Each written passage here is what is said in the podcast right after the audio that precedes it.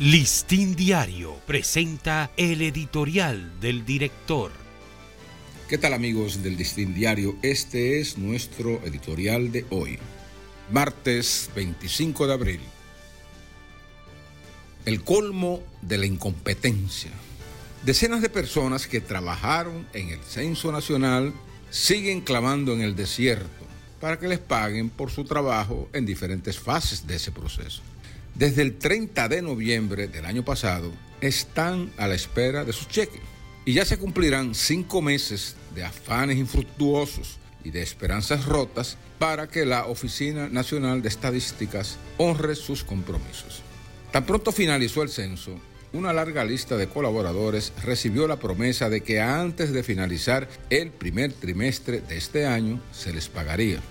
La explicación que se dio entonces para tapar esta increíble muestra de incompetencia fue la de que se estaba completando la documentación de cada uno de ellos para cerrar la elaboración de las nóminas y ejecución de los pagos. No se explica que contando con un presupuesto de más de 3.600 millones de pesos, la ONE dijera el 30 de marzo que ya cuenta para el año fiscal 2023 con la disponibilidad de recursos para cumplir con el personal pendiente. Una excusa traída por los cabellos, porque se supone que esos compromisos estaban presupuestados para ser cubiertos al final de la jornada. Por cierto, muy afectada por tropiezos logísticos que han retrasado la divulgación de sus resultados. Vencido el plazo que esa misma oficina se dio para finiquitar la deuda, ha corrido otro mes y nada de nada.